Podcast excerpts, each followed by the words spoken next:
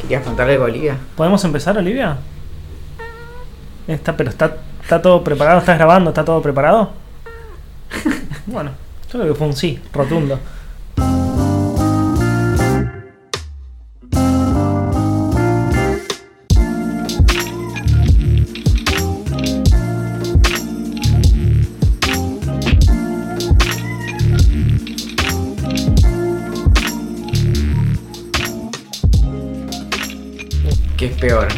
¿Morirse asfixiado o in- incendiado? Es una muy buena pregunta. Yo creo. ¿Qué es mejor? Mejor no es ninguna de las dos. ¿Qué preferís? Creo que eh, Esa salida eh, no, no creo se que, vale. ¿qué, qué preferís? Yo, yo creo que preferiría. ¿Qué, qué, pre- qué preferís? ¿Morir de un disparo o de un palazo en la cabeza? No, que no me maten, no es No, no, pero no, lo que yo decía es como que es mejor, no, ninguna es mejor. A lo que voy es como, ¿qué preferiría yo? Te puedo decir que creo que prefiero ahogado. Siento que es más rápido que morirse quemado. No sé. Sí. ¿En qué me sí, baso? sí. En no, absolutamente yo estoy de acuerdo, nada. Estoy de acuerdo. Eh, probablemente. De hecho, hay un ranking. Un día lo vamos a explorar. No ¿En serio? Me Pero encanta hay- como tema para el podcast. Hay un, hay un ranking de, de muertes y en tiempo. O sea, de hecho, como la mejor forma de morir es de un disparo en la cabeza. Digamos, es sí, raro ponerlo en esos lógica, términos. Pero hay algunas que son muy como populares en la ficción y los, los relatos y eso. Por ejemplo, morir ahorcado. Puedes tener una sobrevida de 17 minutos. ¡No! O sea, imagínate estar 17 minutos pensando, ok. Es una tortura brutal. Ok, ya está. Sí, y sobre todo porque hay muchas de esas que incluso si te agarran en los de los 17 minutos a la mitad y sobrevivís, te haces daño para siempre. Entonces, hay, Claro. hay una hay- hay otra muy idiota que es como la de tomar eh, productos de limpieza, que es como, ok, ya fue. Mm, No te morís y la vas a pasar. Como el orto. Sí, sí, sí. tipo, básicamente te puedes arruinar el sistema digestivo, todo mal. Eh, Claro. así que chicos, No tomen productos de limpieza en casa. bienvenidos a Idea Millonaria, el podcast en donde rankeamos formas de morirse. Arranquemos, ¿cuál es la mejor forma de morir? Mi nombre es Valentín Muro Yo soy Axel Marazzi. y esto es Idea Millonaria. ¿Qué onda tu semana? Mi semana, eh, bien, bien, creo que bien, ya no sé si distingo los días entre sí. Eh, Lo bueno es que, o no me lo dijiste, no te perdiste en ningún lado esta semana. esta semana, no, sí, me perdí en, el, en, en la trama de la vida en general. No sé, no entiendo qué está sucediendo, así que básicamente me perdí en la realidad. No, no sé dónde estoy ni qué está Claro, pasando. No vale tomar pepa, ¿no? Te aviso. No, claro. Por ahí igual le encontraría cierto sentido a todo lo que sucede. Es probable. Yo, yo no tuve una semana muy movida, además de las cosas que hago siempre, como ir a natación y buscar temas para el podcast y escribir para poder vivir. Ah, salió una nota que quizás te gusta, porque es algo de lo que no te hablé nunca. Eh, en Anfibia publiqué una nota sobre, ¿Sobre qué será? Batman. sobre Fortnite. Así que nada, escribí una nota así como bastante copada sobre... Va, yo estoy hablando de mi nota como una nota copada. Si querés, ego- invertimos lo- los, los roles y hablo yo de tu nota. ¿te Hablamos parece? de mi nota. Sí. Así esto no se pone tan, tan raro. Aguante mi nota. Sí. Eh, la nota de Axel acerca de Fortnite, lo que tiene de interesante y, y el motivo por el cual funcionó tan bien en redes sociales y demás es que explica ese tipo de cosas que a veces nos da muchísima, muchísima, pero muchísima fiaca entender por cuenta propia o ponernos a investigar y básicamente es un resumen de qué es esto que están jugando los pibitos y las pibitas. Bueno, esto es el Fortnite y demás. Sí. No vamos a entrar en detalle porque No, ya ahora lo hablamos mil veces aparte. Ahí, no sé si escuchaste. Sí. O No, sea, no. acaban de dejar el podcast 400 personas. Mierda, yo pensé que nos escuchaban dos. Sí, sí. No, 402. Ahora Ah, quedan, ahora dos. quedan dos. Sí. Nada, lo único que me gustó de escribir es. No lo único. Lo que me gustó de escribir esa nota es que eh, es en primera persona. Entonces, como lo puedes. Puedes jugar un poco más con las palabras, está bueno.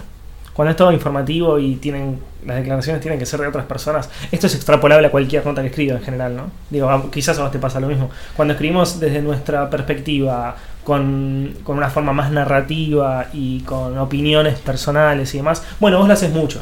Yo eh, no- yo no estaba lo- pensando en eso. Yo, Yo no lo hago tanto. yo me malacostumbré mucho a eso porque, por ejemplo, en La Nación tengo la, la columna de opinión. Entonces, te hablo de Fortnite y en el medio está, Digo que es una mierda. Claro, está Valentín, de escritor, diciendo, bueno, no, tengo este amigo que tiene un montón de problemas y que jugar Fortnite. y lo puedo decir de esa forma y no como hay una persona, o sea, como desde una, desde una tercera persona o desde la objetividad, no sé cómo se llama. Sí, sí, es, lo que, digamos, me piden a mí en la mayoría de los lugares donde escribo, como la mayor objetividad posible, que haya, que haya la menos cantidad de no cantidad, como que haya la menos opinión mía dentro de la nota, porque técnicamente es imposible no opinar, pero que no se note que estás a favor o en contra de un tema y demás. Entonces, cuando salen estas notas que son en primera persona, sea de Fortnite, sea de adicción a celulares o lo que sea, como que el resultado me, me, llena mucho más que escribir. Yo creo que para las personas que leen es mucho mejor también eh, leer esta nota de, Fortnite, por ejemplo, si vos la hubieras escrito de una forma más eh, no sé cómo, cómo se dice. Sí, convencional. Objetiva. Sí, sí, sí. Eh, sí, o informativa. Claro, se vuelve menos interesante. Creo que eh, eh, hay algo muy atractivo en, que se note la, persona que está Bueno, yo a la hora de leer me interesa mucho más leer algo de una persona que tiene una opinión formada y me está explicando algo desde un punto de vista suyo, del cual puedo discernir. pero bueno, al mismo tiempo también hay notas que no tienen opinión y que son increíbles. Bueno, nada, sí. Sí, a, mí me suele gustar ver dónde está la persona que escribe. Como cuáles son sus cartas. Sí, que también habla de una de, como de una sinceridad, digamos, porque vos estás, o sea, estás parado en un lugar. Bueno, ¿viste cómo, cómo escriben los medios, por ejemplo los medios yankees, pienso, eh, no tengo tan identificados los medios europeos, pero que suelen tener bastante presente la voz del, del autor. ¿Viste? Incluso, no sé, los, blogs de tecnología o medios de tecnología, incluso, no sé, Wired, hay muchos que escriben bastante más cerca como de la opinión, aunque estén reportando cuestiones como eh, un nuevo teléfono o lo que sea, y, no tanto desde solamente copiar lo que está en la gacetilla y, replicarlo. A mí me pasa que empecé a escribir hace un par de meses en inglés en esto de Culture Trip acerca de Buenos Aires. Y el tono ahí no, no puedo pasarlo por mí. Y de pronto me siento muy como enjaulado. Como que quiero decir, este lugar me encanta y para decir que un lugar me gusta, por ejemplo, tengo que por ejemplo, recurrir a que le gustaba a Borges. Claro. Entonces, bueno, le encantaba a Borges. Claro, bueno, para mí eso es lo más normal del mundo. Claro. Porque, como en la, mayor parte de mi carrera, me parece como raro decirle carrera, pero bueno, la, mayor parte de mi carrera es real. Eh, la, pasé escribiendo desde la eh, objetividad. Más que carrera es un trote. un trote, un gateo. Así que nada, la mayor, entonces para mí es lo más normal y, para y a vos te, hace mucho ruido porque justamente es lo que no solés hacer. Claro. Igual eh, tuve la, forma inversa antes porque venía a escribir de forma académica, básicamente, en donde también todo el tiempo tenés que estar ocultándote. Y eso es muy interesante y es algo que quiero investigar en algún momento. Cómo cambió a lo largo del tiempo la, la forma de escritura estoy haciendo uno de, las, de los cursos que estoy haciendo es sobre, se llama sobre la neutralidad valorativa de la ciencia, que es un tema súper interesante respecto de, de, qué tan neutral es la ciencia y dónde puede funcionar de forma neutral y dónde no. Entonces, por ejemplo, eh, no hay mucha controversia en que una descripción de una molécula sea como neutral, claro. pero ¿se puede hacer economía de forma neutral? O un economista cuando, cuando explica o describe una situación, por ejemplo, en la tele, ¿está hablando desde el lugar de opinión o desde el lugar como de científico? Y ni hablar, bueno, desde la sociología y demás. Y es que es muy difícil porque no, no, es, no es una ciencia como la matemática, sino que vos, podés, vos no podés opinar en la matemática. Pero sí podés opinar en la economía. Bueno, O podés, podés decir, eh, ir por este lado, yo creo que va, va a generar como una mejora económica en algún aspecto del país o de una empresa o lo que sea, ir por este lado no, y otro puede venir y decir, no, no, para mí es por este lado y no por este. Es que claro, hay muchos como es, bastante difícil conseguir algunos eh, consensos científicos en, disciplinas de ciencias sociales. Claro. Por ejemplo, no, los tengo en claro, pero hace poco por un, por un libro que, de hecho, ahora el, 3 de septiembre empieza la, empieza la campaña de una guía de supervivencia en tiempos de posverdad que mm. sale con el gato de la caja que escribió una amiga Guadalupe Nogués. Y ella ahí escribiendo el libro en un momento buscó eh, ciertos consensos, por ejemplo en economía, y le fue muy difícil, como que hay, bueno, hay cosas que son ampliamente aceptadas, pero está lejos de, no sé, de cosas, de consensos en, no sé, ciencias naturales, por ejemplo. Y mm, bueno, y en, y, en ese tipo de, de, en ese seminario en particular, en un momento hablaban de la, de la escritura y cómo ah, lo que se entendía como texto académico hace 100 años o hace 80 años, se notaba mucho más el autor. Claro. que ahora. Y ahora está todo mucho más normalizado. E incluso algo que me pareció muy interesante por esta como mi, mi poca experiencia con el periodismo y demás, que mm, cuando vos presentás un paper es muy común que te hagan muchas críticas y personas distintas, entonces vos presentás algo más o menos como coherente, Claro. con cierto tono y de- te, te lo empiezan a, a- a hacer tantas sugerencias por partes que termina siendo toda una especie de collage y que Claro. incómodo y Sí, sí, sí, lo entiendo, lo entiendo. Bueno, como estamos hablando de periodismo, eh, no sé si estuve leyendo sobre un caso, eh, que ya estuvimos debatiendo un poco, el de, el de Mother Jones, que es muy curioso. To- todo surgió porque el, el fundador de Craigslist le, le donó un millón de dólares para que continuara con, con sus- Craig. Craig, claro, Claro. Se llama Craig Newark. Eh, el, el fundador le donó un millón de dólares para que Mother Jones siguiera, continuara con sus investigaciones que son muy zarpadas. Entonces empezó a hablar como que hay muchos millonarios que están apoyando fuertemente al periodismo, sobre todo el periodismo de investigación, lo relacionan mucho con Donald Trump y demás. Como, como esta divulgación de las fake news y comprobar las fuentes y no opinar de lo que sea sin, sin tenerlo clarísimo y demás. Y es muy, muy curioso porque Mother Jones es un medio que yo no conocía, pero hizo una, sí conocía una de sus investigaciones, que es una... o es un medio viejo, ¿eh? Es de los años 70. Sí, pero siempre fue financiado, eso es lo que yo no, no, no lo... Probablemente siempre haya sido privado y en una época se, se financiaría con publicidad eh, Claro. normal, en papel, y ahora, bueno, se tuvo que Sí, se, adaptar. se- se digitalizó. Bueno, la investigación que hicieron, que es completamente espectacular, que tiene 35.000 palabras. O sea, un artículo normal largo tiene alrededor de 1.000. mi, colum- mi columna de opiniones de entre 700 y 1000 palabras, mis correos también. Claro. es, es bueno, es una nota relativamente... eh, tus correos, ponele, son textos, no son larguísimos, pero son largos. Sí, Eh, una 35 anfibia son 2500, 3000. por Claro. Bueno, son 10 veces, más de 10 veces una nota larga de anfibia.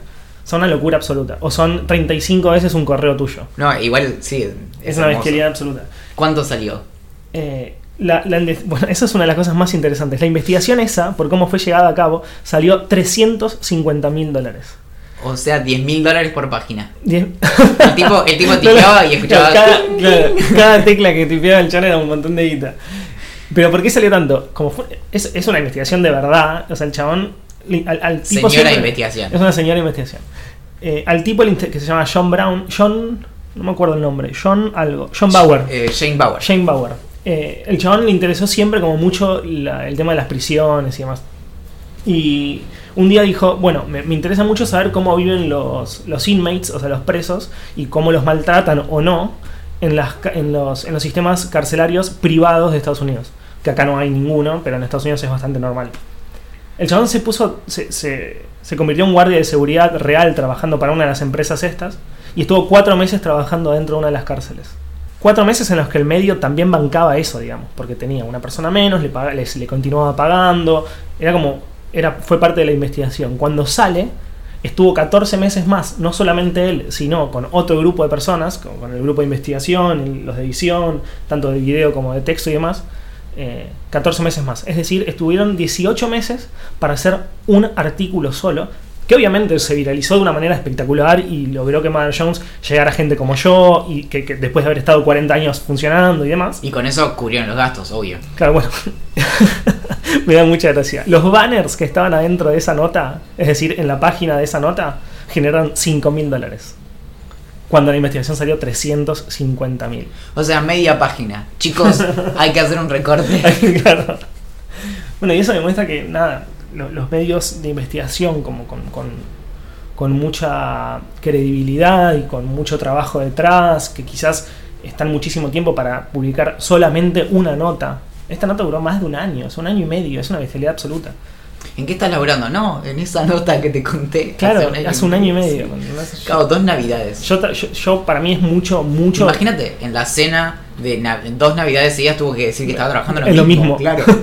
Y en el medio fue guardia de prisión el chaval. Claro, o sea, básicamente no laburás nada. eh, Bueno, imagínate cómo- demasiado. Este, este medio se puede mantener porque, como decíamos, o sea, es un medio grosísimo de investigación, al cual le donan un millón de dólares eh, cada, cada- cada no demasiado tiempo. Sí, pero Imagínate, la pregunta de fondo extrapolalo.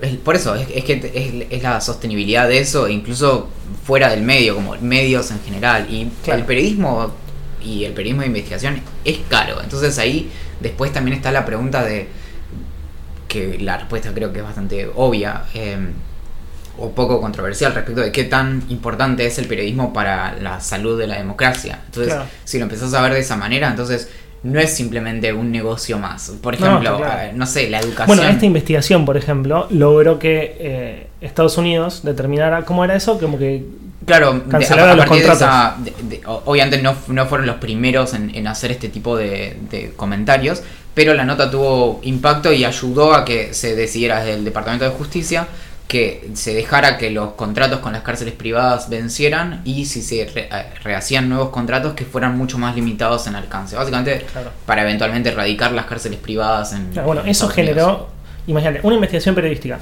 Es como decís vos, no fue la única y no fueron los únicos que tocaron el tema ni en pedo, pero sí fue la nota más importante que tuvo como desencadenamiento, o sea, que generó que, entre comillas, las personas que viven dentro de la cárcel sean mejor tratadas, o al menos en las cárceles privadas.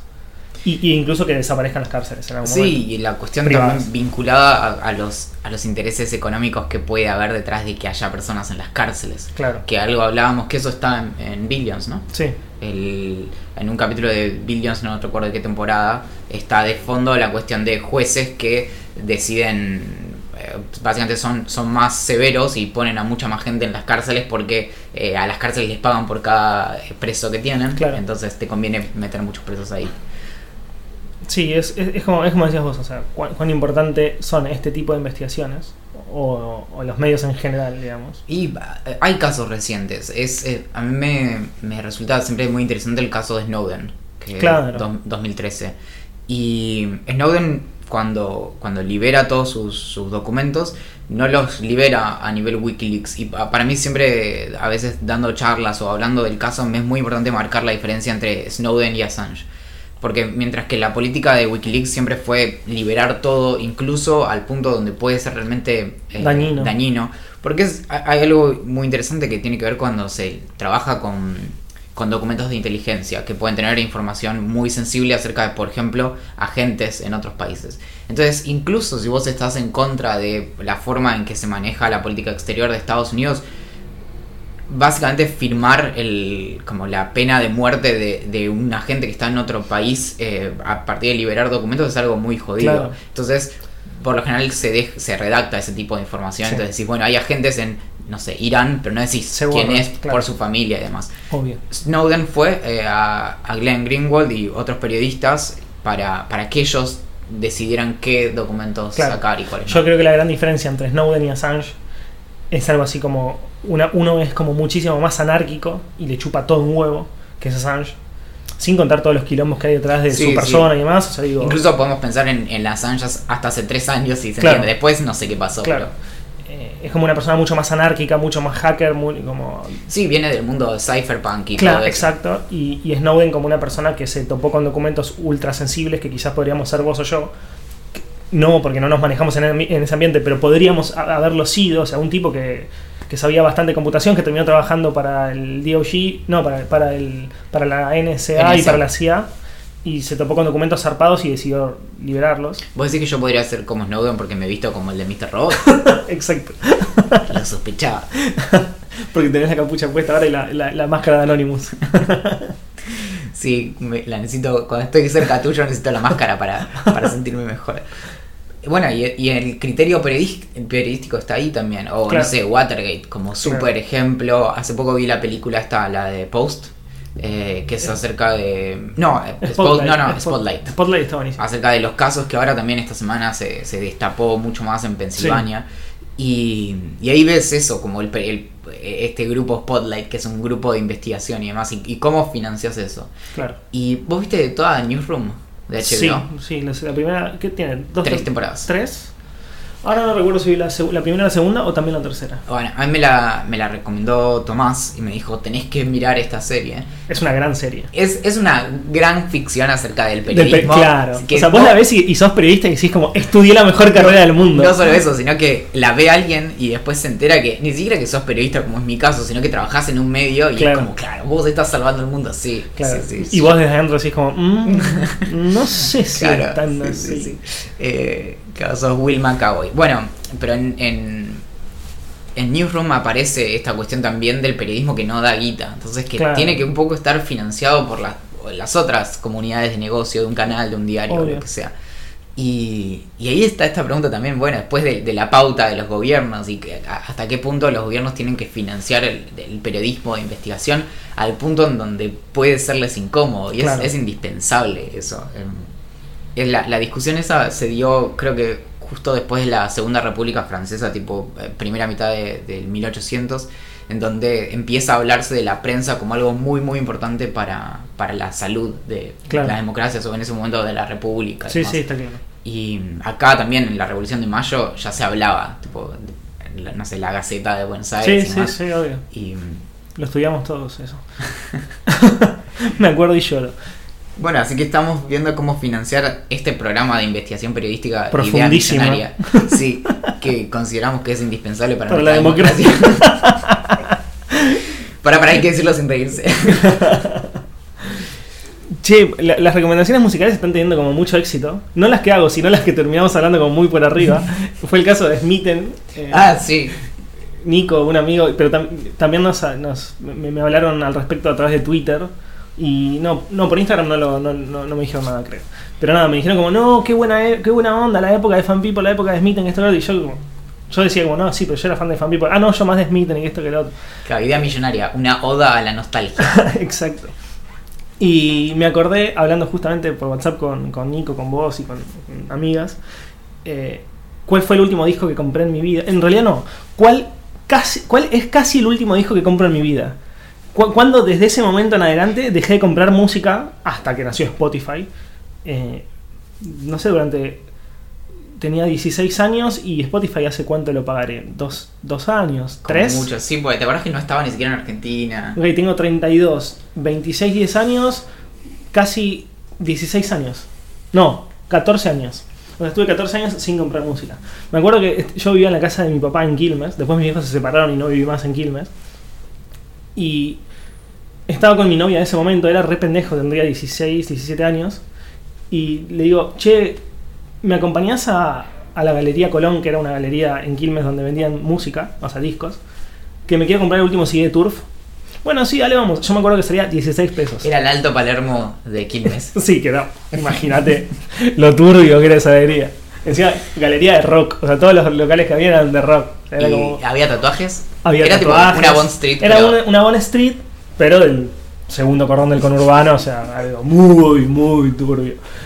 Y le digo, che, acompañame a comprar un el disco de Turf que me gusta, no sé qué, y, y me lo quiero comprar y me acuerdo que salía 16 pesos. O 15 pesos, algo así. Que era el disco o salir el fin de semana. O sea, era la plata. Para una cosa o para la otra. Para las dos no había. Entonces dije, bueno, vamos. Y estaba como a dos cuadras de casa caminando con la- de la mano con mi noviecita del momento, de pendejito. Y por la mitad de la plaza que estaba a la vuelta de mi casa, como que estábamos caminando y me cuelgo a pensar como, che, el disco lo podría bajar de Napster. Y no sé si vale la pena gastar 16 mangos y no poder salir el fin de semana. Así que, che, ¿por qué no volvemos a casa? Me lo bajo por internet y, y, no- y me guardo la plata. ¿Tenías grabadora? ¿De CD? No me ac- Sí, creo que tenía grabadora. Sí, sí, porque en la, en la de escritorio grande, en la, la alta, que viste esas altas que tenían, Sí, terminaban teniendo torre. siete, siete compacteras. Sí, sí, sí. Sí, sí, tenía, tenía. Así que nada, volví a casa, bajé en Napster, que no lo encontré tan fácil, o sea, no era tan simple conseguir un disco argentino en Napster. Sí. Lo conseguí y grabé el disco y ese fue el último disco que compré en mi vida. Que no compraste. Que no compré en mi vida. Los últimos 16 pesos que no gasté en música en mi vida. Claro. Y, y desde ese momento hasta Spotify básicamente no... Nunca más pagué por música. En mi vida compré a través de iTunes. En mi vida compré... No, no, no, no, no pagué, no pagué nunca más música. Es raro co- comprar porque pa- para mí siempre tuvo mucho más sentido eh, con- pagar una tarifa plana como es Spotify Claro. que comprar los discos en iTunes. Eh, Mary Roach el otro día leía una columna de hace, no sé, 10 años y decía, iTunes eh, es, es una forma para que, que llegues a la bancarrota como una canción a la vez sin darte cuenta porque compras de, de a un dólar. Claro. Y mm, Pero mí- eso, por ejemplo, comprar una canción por un dólar, no me, nunca me pareció, nunca me cerró. Como no, no, no, no la encontraba. O Yo creo no que- puedo comprar un. Yo, yo, yo, como ya lo hablamos 20 veces esto, pero digo, nacimos sin internet, para nosotros un disco era un, un, un- un álbum era un, un conjunto de canciones que venían en un disco. Para mí, como el concepto La de comprar- unidad era el, el- la- el grupo de canciones, no la Exacto. canción. No, para mí, siempre comprar una canción era como una locura absoluta. O sea, como no estoy comprando el disco, ¿cómo voy a comprar una canción sola? No, incluso antes de los discos, viste que sale el single, los sencillos, eh, Claro, o simples, exacto. no sé. Y que acá incluso están los discos todavía, no sé, de cuando salían acá los, los singles de, no sé, los Beatles. Sí. Y, y eso por general salía, no sé, un mes o dos antes de que saliera el disco, pero también qué tan manija tenés que estar para pagar eso en vez de esperar a Claro. que salga finalmente. A mí me gustaba bajar canciones, eh, hacía algo como de, me anotaba canciones de MTV. Sí. Y después me las bajaba, porque tenía dial-up, entonces era muy lento. Sí, sí, y me bajaba de, las canciones como del momento y me hacía muchos compilados. Era muy, pero muy fan de los Lo he mixtapes. lo he hecho. Lo he hecho y también tuve una época de obsesivo absoluto. Llegó un momento que en mi disco rígido, que en ese momento eran discos eh, HDD, o sea, no, no los de los SDD actuales de los Estados Unidos, que tenían muchísimo espacio. Entonces había, una- había momentos que tenía una carpeta música adentro, como me, me obsesioné mucho. Primero tenía como una carpeta que se llama música y adentro millones de canciones. Millones. O sea, no sé cuántas, pero no sé. 500, 1000, no sé, una bestialidad. Después me empecé a obsesionar mucho y dije, bueno, las voy a separar por año. Entonces, adentro de música tenías, no sé, 85, 86, 87, 88, 89, y así hasta el año que, en el que estaba organizándolo, que iba tirando las canciones ahí adentro.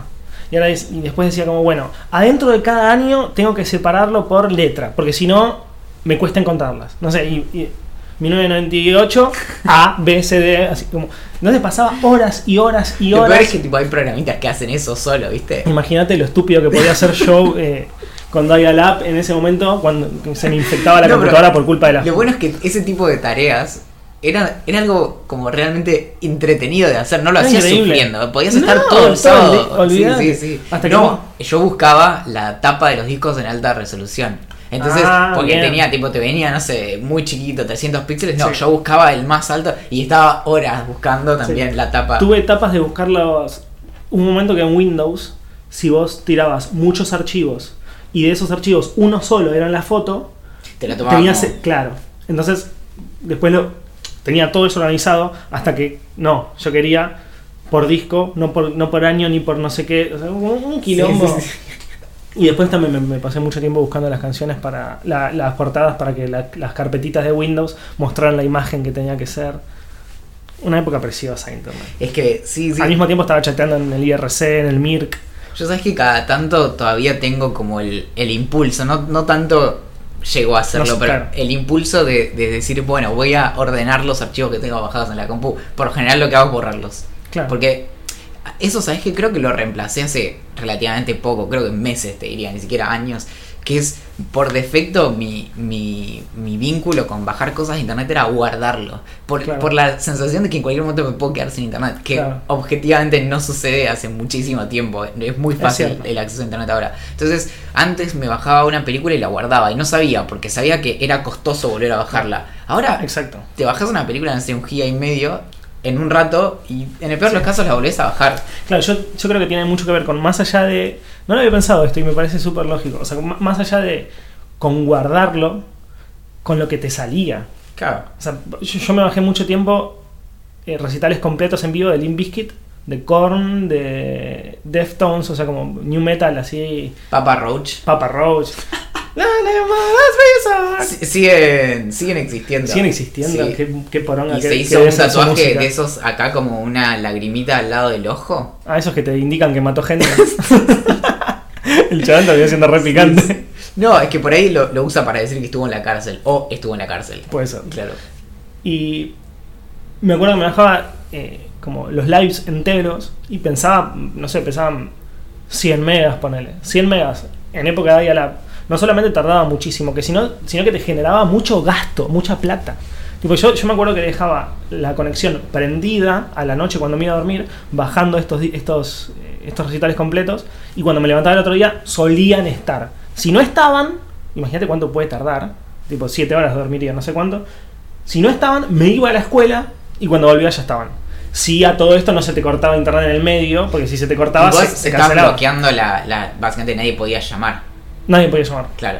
Pero nadie, como que mi hija no sabía mucho, porque como se iba a laburar y mi hijo también, Como que quién va a llamar por teléfono a mi casa. Bueno, eh, en algún momento de esos años es que apareció esto de, de la, la tarifa plana, como en el bloque, por lo general tenías de, de día o de noche, A la noche. Y la noche, claro. Yo tengo como todas mis historias de internet, Son o sea, mis, mis recuerdos, sí, son de son de morirme de frío. Sí, sí, eh, a mí me pasaba, bueno, no tenía frío, porque no estaba en Bariloche, pero- ni en la calle. No, es que en la cueva que teníamos ahí Claro. en Bariloche, Nos abrigamos con el oso, nada más, abrazando a Juancito el oso. Yo me bueno, cuando surgió la tarifa plana, fue cuando básicamente empecé a no dormir. Yo me quedaba hasta, no sé, 3, 4 de la mañana, me tenía que levantar a las 7 para ir a la escuela, haciéndome como el hacker y bajando troyanos y me terminaba infectando yo mismo. desde, desde ahí es que empezaste con la medicación para dormir. Sí. que se llama alcohol, básicamente. Es que sí, bueno, básicamente Internet nos viene arruinando el, el sueño desde reíte, décadas, décadas, literalmente décadas. Yo me río de la gente que te dice como, no, no, no uses el celular antes de dormir porque si tenés la pantalla cerca de, la- de los ojos durante mucho tiempo, eh, minutos antes de dormir, después no te puedes dormir. Me pasa lo mismo hace 200 años con la computadora, no te preocupes. Y la respuesta sigue siendo la misma. Tenemos un par de ideas millonarias que nos Bien. llegan por Twitter. A ver si con esta nos salvamos. Eh, que en WhatsApp, atención, eh, que en WhatsApp se puede hacer encuestas para que la gente vote cuándo puede juntarse. Una especie de doodle incorporado. Me parece fantástico. Pero Sí. no, no es un chiste, me parece muy, muy bueno. No, es, es indispensable. Incluso me gustaría que se pueda piñar. Como chicos, nos juntamos el viernes a las 7, lo dejas piñado Sí. y podés ir a votar ahí si ya, si ya hubo mucha conversación abajo. Si, si alguien de Facebook nos escucha, alguien que haga compras de empresas dentro de Facebook, que compren Doodle y lo incorporen a WhatsApp. Sí, o en nuestra empresa que se llama Idea Millonaria. Que- que desarrollamos Sí. ideas millonarias. Eh, inversores nos escriben a gerencia arroba ideamillonaria.com. Lo que creo es que es mucho más plausible hacer esto. Yo sé que es un comentario poco popular, pero hacerlo en Telegram, porque Telegram te permite hacer apps dentro de Telegram. Entonces, Sí. yo creo que se podría hacer un bot que permita hacer votaciones o cosas así. Bueno, ya, ya a través de tu canal o de nuestro canal de, de Idea Millonaria o de cómo funcionan las cosas, vos mandás eh, encuestas. Una- claro, sí. Son como. Lo que pasa es que son anónimas, Claro. pero te permite un voto por persona. Pero Claro. sí. Bueno, acá Bueno, en también. este caso sería lo Sí, sí, sí. Solo que no le puedes decir, che, Franco, fíjate tal día. Claro, cambia, tu- cambia lo que pensás porque te voy a matar. Otra idea millonaria que es un poco controversial, pero la vamos a leer igual, que es eh, alquiler de bebés para estar siempre primera en todas las filas. Me parece buena, pero muy, muy Te- controversial. pero para bajarle lo controversial, viste con las filas que son para carpooling, que es que si llevas a al menos dos Sí. personas pasás, Sí. bueno, es, es como el, el chiste de poner un muñeco para, para que pareja que son dos y puedan ir por esa fila. Bueno, te agarras un bebote, ¿viste? Y lo tenés así, lo moves y catando Claro. No sé, no sé cómo hace un bebé, no, no- no- sé de bebés.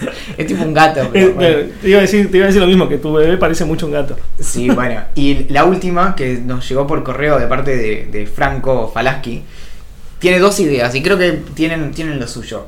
Una es chicle con sabor a mate para poder comer chicle y tomar mate a la vez. Y Buenísimo. sabores adicionales café. Si eso te gustó, tengo una mucho, mucho mejor. ¿Cuál? Pasta de dientes Sí. con sabor a jugo de naranja para que cuando te acabas de lavar los dientes y fuiste a desayunar y tomaste jugo de naranja, no sientas esa combinación horrible a la mañana. Aplausos, pero y ovación. Sí, yo te, Lo que más hay odio- algo. Sí, pero hay algo de verdad. Lo que más, bueno, igual capaz existe, ¿no? Pero odio lavarme los dientes y después tomar, no sé, Coca-Cola. Que es como, o, o- o lavarme los dientes y tomar el, bueno, lo que dijo él, el jugo de naranja. Es, es asqueroso. Yo creo, Sí. Creo que a mí me gusta. Creo que me gusta la combinación. ¿En serio? De, de tipo de eucalipto, menta con jugo de naranja. No, No. De hecho, creo, no estoy seguro. Tengo la sensación de que no me No te jode, tanto. claro, no te jode tanto. Así que por ahí voy ahora a, a probar eso. si me esperan. Está bien. Fuimos a, a la media party. Fuimos a la media party. Estuvo bien. Me sorprendió que me parece que había menos gente que años anteriores, ¿no? Sí, yo sentí lo mismo. No, no sé si fue por el horario en el que fuimos. eh, O el periodismo pasó de moda. Creo que más probable es. Pero fuimos a las light, o sea, lo que más vimos igual fueron las Lightning Talks. Sí. Estas charlas relámpago que duraban 5 minutos Me cada parece un formato fenomenal. Es un formato fenomenal porque si te gusta, como comprendes todo para después acercarte al, al que, al autor de la charla y O decirle googlearlo. "Che, mirá lo que-" o googlearlo. Sí. Lo que hiciste está muy bueno. Bueno, Y está si bien. no te gusta son solo 5 minutos. Claro, exacto. Ya, ya está. Y Así que bueno, eh, tuvimos la oportunidad de ver como muchos proyectos muy rápidos. Estuvo Tomás Pérez Bisón, que contó la experiencia del podcast de Anfibia, que le fue bastante increíble, tiene, tiene unos números bastante zarpados. La, la media parte es el evento que organiza Hacks Hackers hace, ¿cuántos? ¿Seis Dos años? años. Este es el tercero, me parece. Tercero, pero el Hacks Hackers existe Ah, no, como el Hacks Hackers desde más. 2012, creo. Sí. Y mm, que es un encuentro entre periodistas y programadores, básicamente, y se trabaja como. Hay muchas, muchas visitas internacionales y Sí. que te cuentan qué están haciendo a nivel periodismo eh, alrededor del mundo. Y no sé, creo que sirve bastante como de foco para que. Creo que es, el- es uno de los eventos de encuentro Sí. de gente bastante manija así, tratando de hacer cosas distintas. Sí, lo que está bueno es que van, o sea, a diferencia de otros eventos periodísticos, que quizás se toman como monótonos y como que ya sabes lo que va a suceder, o, las, o las ideas que se debaten como que tampoco son de otro mundo y como decís, uff, groundbreaking. Hay muchos programadores que tienen una visión completamente diferente de la que tenemos los periodistas, que es mucho más, la, la de ellos es, si bien es más como, mm, no sé cómo describirlo, pero más matemático, ven realmente lo que se puede hacer, digamos, a nivel sistema. Vos quizás vas con una idea y te dicen, no, mira, la verdad, esto que vos me decís es prácticamente imposible, necesitas un equipo de 100 personas, pero se podría hacer esto, esto y esto, que va a quedar similar o, o te dan ideas diferentes. Hay workshops que están muy buenos. Creo que lo- uno de sus puntos fuertes es esto de la diversidad. Me, me, me resuelve muchos problemas porque van como mis amigos que conozco del mundo de tecnología y mis amigos del mundo de los medios. Entonces Claro. eh, es como cuando se juntan dos cumpleaños y tenés amigos de todos lados. Bueno, Sí, está muy bueno. La verdad que estuvieron, estuvo, es estuvo Y aparte lo bueno, lo bueno es que vas y conoces un montón de gente y terminas tomando unas birras y, y haces como sociales, que es lo más divertido dentro de, de este tipo de eventos. Porque para ver charlas pongo YouTube. que igual es, y no, no es menor. Se No, le no, dice, es que para mí no, no le digo como algo trivial, me parece fantástico. le- le- para que no suene tan ladri, se le dice networking. Sí. Eh, que básicamente es ir a- con una birrita y ponerte al día con gente que no ves hace un año en el Claro. evento anterior. Y está fantástico. Me parece fantástico. ¿Te parece que vayamos a alguna de las preguntas que nos hicieron en, en ah, en el Instagram, dale. Eh, nos hicieron muchas sugerencias de temas para, para discutir. Sí. Eh, nos tiraron una idea millonaria, que es una app que baje el volumen de los celulares alrededor nuestro. Me parece fantástico. Sí Si estás escuchando música, te lo apago. y terriblemente intrusivo. Es como básicamente Claro. tener una de esas bombas EMP que hacen que se desactiven Sí, todos sí, los sí. aparatos a tu alrededor. Como, ok, toma. Eh, nos preguntaron si tuvimos oportunidad de jugar juegos de mesa modernos como Catán, Pandemic, Codenames. Vos sí, yo no. Sí, el fin de semana pasado estuve jugando al Catán, que no jugaba hace mucho tiempo. La última vez que había jugado, había sido la primera vez que había jugado con un montón de gente experta. Y gané como un campeón Bien. y me estaba quedando dormido y gané igual y no sé qué. Dije, esto es lo mío, voy a hacer carrera. No se volvió a repetir. Perdí lejos, pero Claro. lejos como el peor. Casi como si no hubiera jugado. Ese- Pero ¿qué es, ¿qué es el. Catán? El Catán es como. Tiene algo como si te dijeron Age of Empires, como- Sí. pero en la vida real, digamos, físicamente. Claro. Tenés eh, como cuatro tipos distintos de materiales, como si te dijera ladrillos. Es un juego con cartas y con un tablero. Y tenés como, no sé, ladrillo, eh, trigo, eh, animales y mm, roca, ponele. Sí. Y entonces con eso vos podés construir distintas cosas, como una casita que hace que cada vez que tirás los dados y sale tu número te des te dé una tarjeta de ese recurso o una ciudad que te da más, no sé qué. Básicamente el juego es que te vas expandiendo, consiguiendo recursos y cuanto más grande sos, más rápido consigues recursos y demás. Bueno, pero es un juego que tiene tipo, no sé, cinco páginas de reglas. Tiene expansiones, lo cual Muy me bueno. parece brillante porque Nunca, lo había, nunca lo había Claro. visto. Entonces te puedes comprar el juego y después la expansión y como que los usás en simultáneo y bueno. nada, eso me, me parece genial. Y es muy como eso, como los juegos de computadora, pero, pero los jugás ahí Claro, y está bueno. tenés como recursos. Sí, aparte es para, está hecho como especialmente para gente grande. Es- me lo imagino como una especie de tag con recursos. Ponele, ¿o no? Algo así. Sí, sí, sí, sí. Y además eh, tiene estrategia. El TEG, eh, de hecho el TEG para los pibes que juegan estas cosas es como mala palabra. Ah, sí. Sí, sí, Ah, sí. Es como una mierda. Porque no está, es como, no, no tiene esta cosa atrás de, de uso de recursos y estrategia, Claro. yo qué sé, y toma de decisiones y más. Sí, sí. ¿Con qué personaje de Bojack Horseman te tomarías un whisky? Nos preguntan también. Uy, bueno, Yo ya sé, yo con Bojack. tal cual, sí. Y lo abrazo y le digo, todo va a estar bien, amiguito. Deja de falopearte tanto. Pobre Bojack. ¿Sabes algo de Trap? ¿Sabes que Leí esa pregunta y no, no, no, no, no te podría decir un artista que cante, o sea, que, que- que esté bajo el estilo del trap. No, yo tampoco. Eso, no- sin ningún lugar a dudas, habla de mi edad, de nuestra edad. No de nuestros gustos, directamente de nuestra edad. Te, te hago una pregunta. Sí. Eh, ¿Por qué los filósofos son raros? ¿Sabes qué? La pregunta yo te la iba a hacer a vos, porque a mí no me, no me parece que sean raros. La pregunta creo que tendría que ser ¿por qué son insoportables? Y ahí tengo bastantes respuestas. ¿Por qué? Y básicamente las personas que estudiamos filosofía estamos más cerca de la verdad, de la belleza, de la justicia. Qué boludo, por Dios. Y, y al estar en contacto con, con- con esas ideas es que después el mundo eh, lo vemos con otros ojos. Entonces es ese la altura desde la que miramos al mundo Sí, claro. nos permite evaluar las cosas Mm, con, estás al lado del sabio de Nietzsche, ¿no? Digamos. Porro. Sí, no, a ver, ahora más en serio, lo cual es absolutamente imposible y al- si alguien escucha que estamos diciendo en serio acá eh, sabe que estamos mintiendo. Pero hay algo de, creo que de la arrogancia de, de la filosofía, de que a veces como, se mete con todo, igual es, es eso, o sea, ¿por qué estudias filosofía? Porque te, porque te gusta opinar sobre cualquier cosa y sentir que tenés autoridad que no tenés. Pero bueno, entonces como es- se usa esta expresión horrible, pero que es la madre de todas las ciencias. Bueno, si querés, porque estaba ahí antes que, Claro. que todas esas. Eh, pero también se puede pensar No significa que sea mejor ni peor, pero solo por estar antes. digamos. Claro, sí, sí, sí.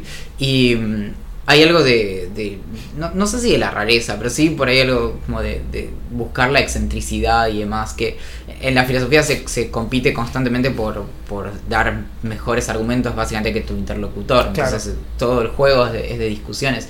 Y a veces eso te lleva a situaciones eh, medio extremas. A mí me pasa constantemente que mm, me es, es, es un vicio del que a veces es difícil salirse. No me pasa con, con mis amigos, pero sí, si estoy en un lugar con extraños, me puede llegar a pasar que alguien me empieza a argumentar la posición que yo tengo a favor y la una reacción que tienen muchas personas que estudian filosofía es argumentárselo en contra. Entonces, ¿Y por qué? Si estás a favor. porque, porque es básicamente el juego de, de- de- de la retórica, donde, Claro. donde vos tomás la otra posición y le querés ganar la discusión. Y si el otro está defendiendo tu punto, vos le mostrás de qué forma lo está defendiendo mal. ¿entendés? Claro. Y esto, obviamente, hay situaciones extremas en donde, no sé, alguien te- se puede poner a, a discutirte en contra del aborto y vos, eh, si la otra persona defiende esa posición, vos le decís a favor. Pero si el otro está a favor del aborto, vos también podés encontrar como por qué lugares eh, ponerlo incómodo y demás. Claro. Y eso a veces es, es loco, porque a veces aunque no lo hagas, inmediatamente tu cabeza empieza a actuar de esa Claro. manera, como tratar de siempre... eh, era un ejercicio de, de retórica el de, el de tomar, estar discutiendo y de pronto invertir y vos empezás a, a defender mi posición y yo la tuya. Si lográs hacer eso, Qué loco. es un gran, gran ejercicio. Claro. Y creo que de hecho eh, Orwell decía, tiene un texto muy lindo de los años 50 de como también consejos para periodistas y decía que había que, que poder conocer mejor que las personas que estábamos criticando sus argumentos. O sea, ser incluso más duros que aquellos a quienes queremos criticar. Sí, sí, lo entiendo, lo entiendo. Así que eso espero que responda. Y si no, se nota solo en mi respuesta lo, lo insoportable. Costumbres de mierda en redes, nos preguntan. Costumbres de mierda, sí, lo pensé un poco. En general, como que no me, no me afecta. No me afecta mucho lo que sucede en redes. No, parece que estoy diciendo. No, no, no es así. Me afecta lo que sucede en redes. Pero lo que, lo que me afecta sí bastante es las personas que se están constantemente quejando. Digamos, como si vos te quejas todo el tiempo de absolutamente todo. Como que es una costumbre que, que quizás en Twitter es bastante normal incluso. Eh, Creo que es un lugar- es- eso, me, eso me aburre un poco. Sí. Para mí es muy simple, dejo de seguir o muteo en el caso de que no pueda dejar de seguir y como que sigo adelante. No, que- claro, yo supongo que esas cosas solo se nos vuelven relevantes cuando es alguien que, que, que queremos, no sé, que nos importa. Entonces, eh, respecto a esto, de, creo que de quejarse, creo que Twitter te un poco, te, te- si no te das cuenta, te lleva a eso. O sea, le pasa, bueno, no- varias personas nos dicen que sigamos hablando de Elon Musk, pero bueno, eh, es, es muy extraño eso, cómo a pesar de que todo te indica que tenés que dejar de, tuitear, eh, de pronto, no sé, en, en ciertas situaciones como de estado mental, no sé, estás muy, muy alterado, estás muy angustiado, estás con depresión o lo que sea, por ahí terminás ventilando eso en Twitter y termina siendo incómodo para incluso personas que te quieren por, Claro. por la forma de hablar. A lo que voy es que es tan tan fácil y Twitter te lleva tanto a que vayas y te quejes de todo que en ese momento creo que lo que tenés que pensar de forma racional es no. O sea, Claro. en este estado mental no uso Twitter. que es básicamente lo que tendría que haber pensado Elon Musk antes de que su vida se dinamitara frente a Sí. sus ojos con todas las cosas que dice. Sí.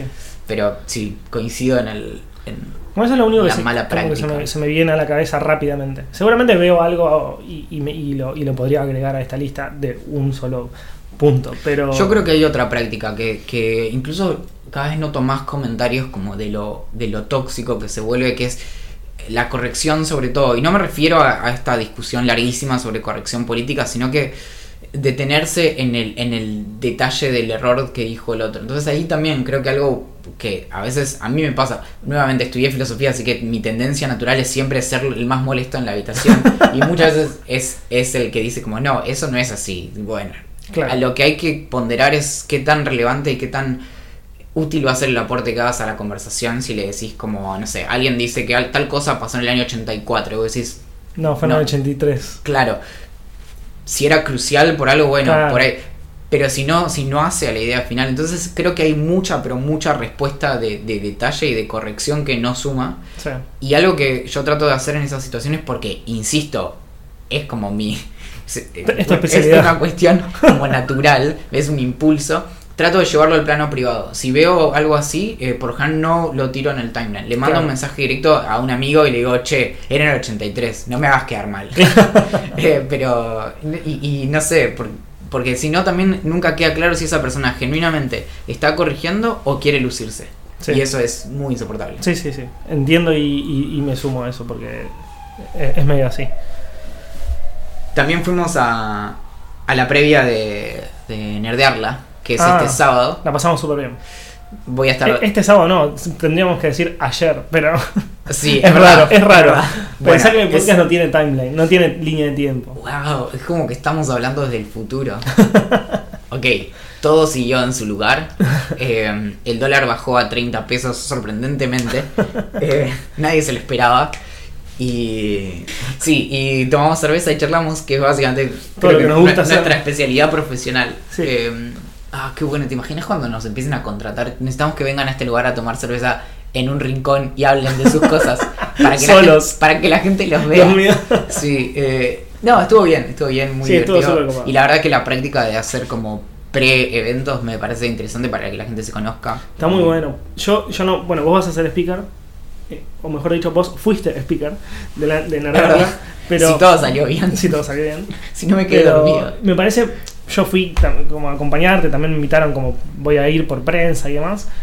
Y está muy bueno porque genera que conozcas a los organizadores, a los speakers y las personas que vos te vas a cruzar en el evento días después, como que ya hay, como que ya hay una distensión más como humana, por decirlo de alguna manera. Como que te cruzas y está todo más que bien, te- como que todo fluye mucho mejor. Y es un evento, es un espacio distinto para acercarte a alguien que te interesa, que no sé, a veces pasa en los eventos que terminás de hablar y se te acercan tres personas a hablar y por ahí una se te prendió tanto que las otras querían seguir adelante Claro. y se van y ya no hablaste y demás, bueno. Sí. Entonces ahí es como, igual es más entre organizadores, pero bueno, no sé, es mucho más íntimo. Sí, sí, sí, está muy bueno, está está bueno. piola.